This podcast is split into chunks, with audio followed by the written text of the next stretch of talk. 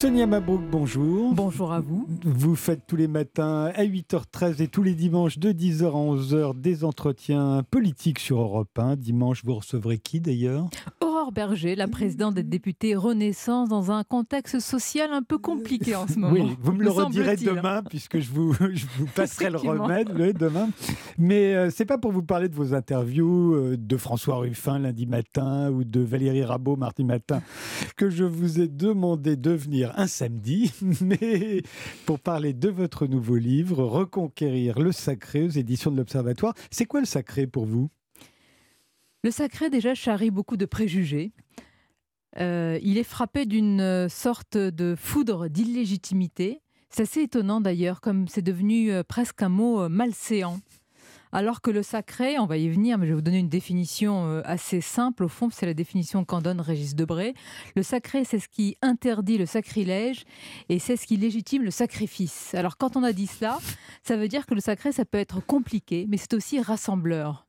Euh, oui, ou diviseur, parce que ça varie selon les individus, les circonstances, les croyances, la culture de chacun. Il peut y avoir un choc des sacralités. Ce n'est pas un chemin aisé, mais c'est aussi un sacré qui peut être collectif et rassembleur avant tout. Il y a une dimension mystique, invisible, spirituelle ou religieuse euh, qui nous ferait défaut, que nous aurions perdu. Il est passé où le sacré? Oh là là, vous citez beaucoup de mots.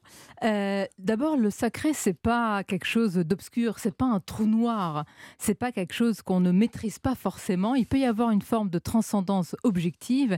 Et le sacré, moi je voudrais lever d'abord un gros malentendu, ce n'est pas le religieux. Le sacré, c'est différent du clérical. Il peut y avoir un sacré athée, un sacré civil. Et je pense vraiment qu'il ne faut pas laisser aux religions le monopole de l'administration du sacré. Ça vous fait sourire, mais c'est très important parce que et c'est dans notre histoire, le sacré est lié au religieux, mais on peut parler d'un sacré athée. Il y a beaucoup d'exemples dans nos euh, pays respectifs et notamment euh, en France. J'insiste sur cela parce qu'on peut aussi avoir un sacré personnel et intime aussi. Exactement. Et, puisque vous citiez Régis Debray, il, il en a beaucoup parlé hein, de ce sacré, notamment du sacré républicain, parce qu'après tout, le sacré peut se nicher ailleurs que dans la religion, vous l'avez dit, ou que dans la monarchie, qui en a beaucoup abusé. Hein. La République aussi fabrique du sacré, la nation, le patriotisme, le communisme, le fascisme ont forcé sur le sacré, la révolution aussi, l'amour de la liberté, de l'égalité, de la fraternité. Euh, tout ça, c'est du sacré, on est d'accord. Euh, c'est du sacré, c'est pour cela que c'est un chemin de crête, que si on en abuse, il peut être euh, dangereux, il peut être même euh, mortifère, mais s'il n'y a plus de sacré, il y a la part manquante de l'homme qui ressurgit. Vous savez, chasser le sacré par la porte de l'esprit, il revient par la fenêtre du cœur.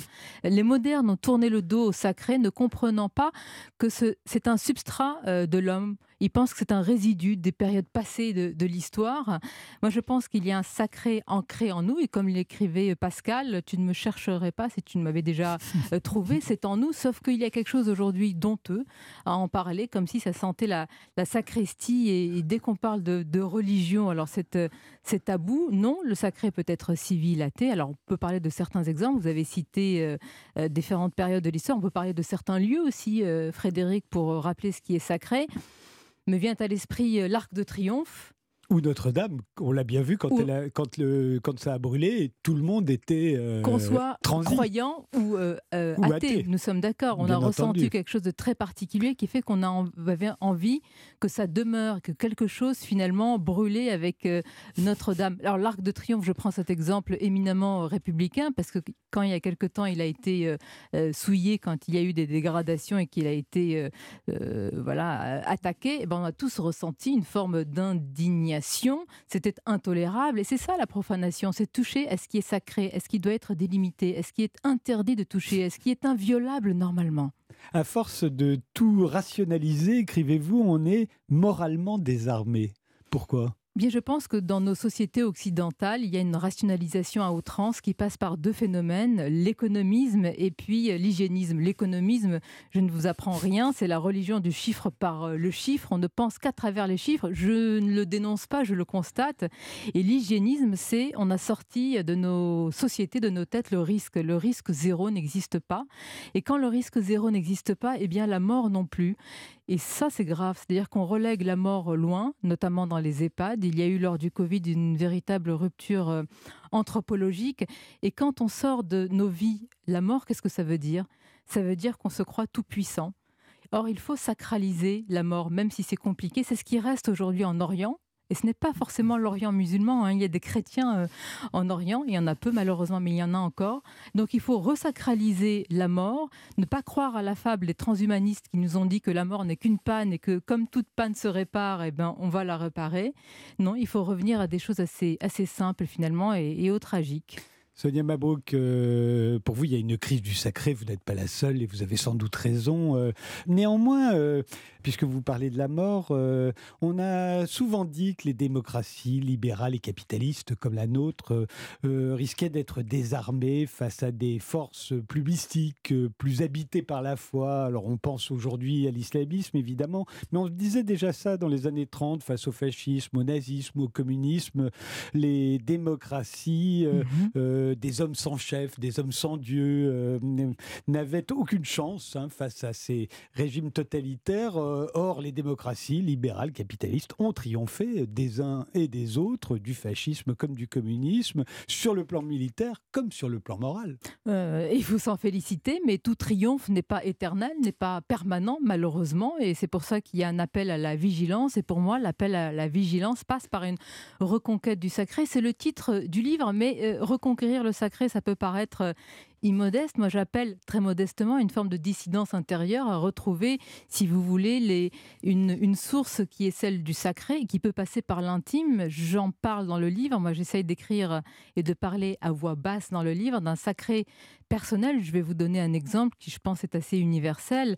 Quand la main d'une mère passe dans les cheveux d'un enfant, eh bien, euh, dans ce moment précis, à ce moment précis, il y a quelque chose qui habite le ciel et qui se penche sur votre lit. Alors appelez-le Dieu si vous voulez, je ne sais pas euh, ce qui habite votre ciel, mais entre la main de cette mère et les cheveux de cet enfant, et qui plus est quand cette mère n'est plus là, eh bien dans cet espace, dans cette jointure, habite le sacré. Et c'est ce qui nous dépasse. Ce qui nous dépasse nous unit. Il n'y a rien de plus sacré aussi qu'une mère. Et ce moment-là est sacré. Et toute cette liturgie, alors pardonnez-moi là d'employer un mot religieux, toute cette liturgie, nous l'avons un peu perdue dans ces sociétés nihilistes, très modernes et euh, vouées, il faut le dire, à l'économie. Ce que vous voulez dire, c'est que le sacré, au fond, c'est quelque chose de plus grand que nous. Oui. Hein? Mais est-ce que ça fait peur de dire cela? Ce qui nous dépasse, moi, nous unit en réalité et que c'est difficile aujourd'hui de croire que rien ne nous dépasse. C'est difficile aujourd'hui de croire qu'on peut tout maîtriser. Ce qui nous échappe peut nous unir, peut nous rassembler. Vous savez, le sacré, c'est un grand embrassement, c'est une accolade pour tous, à la fois pour les croyants et pour les personnes euh, athées. Et aujourd'hui, on se passe de cela, ça me paraît dangereux. Vous concluez quasiment ce livre, en tout cas, je l'ai lu comme une conclusion, que vous avez mis 40 ans pour comprendre l'importance du renoncement. Oui, oui, parce que euh, peut-être comme beaucoup de ceux qui nous écoutent, moi je suis mue par des objectifs, parfois des objectifs chiffrés, puisqu'on est dans ce monde-là. Euh, l'accomplissement, je n'emploie pas le mot de réussite, mais l'accomplissement. Et puis quand vous êtes frappé, euh, comme nous tous, par des épreuves extrêmement difficiles, c'est assez humain. Vous remettez tout cela en cause et puis vous croyez à l'éloge du renoncement et vous comprenez que dans le renoncement, c'est la vraie atteinte de certains objectifs. Et on se fait à cela et on se fait au fait qu'on n'est pas tout puissant. Et merci le sacré pour ça. Et merci Sonia Mabrouk. Merci à vous. Reconquérir le sacré, ça vient de paraître aux éditions de l'Observatoire. On se revoit demain. Avec grand plaisir. On se quitte plus.